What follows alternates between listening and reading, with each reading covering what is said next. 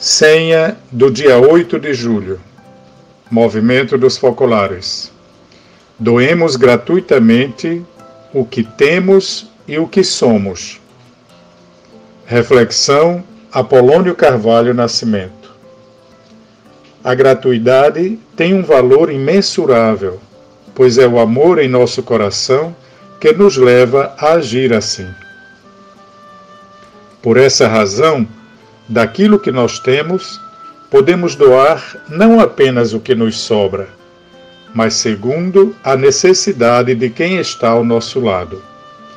Ou mesmo podemos dispor de tudo o que temos para o bem de todos.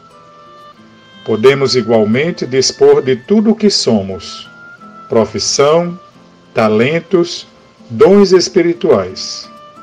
Nós recebemos gratuitamente da parte de Deus sua luz, sua força, sua misericórdia, o seu próprio ser. E de graça devemos dar a quem está ao nosso lado no momento presente.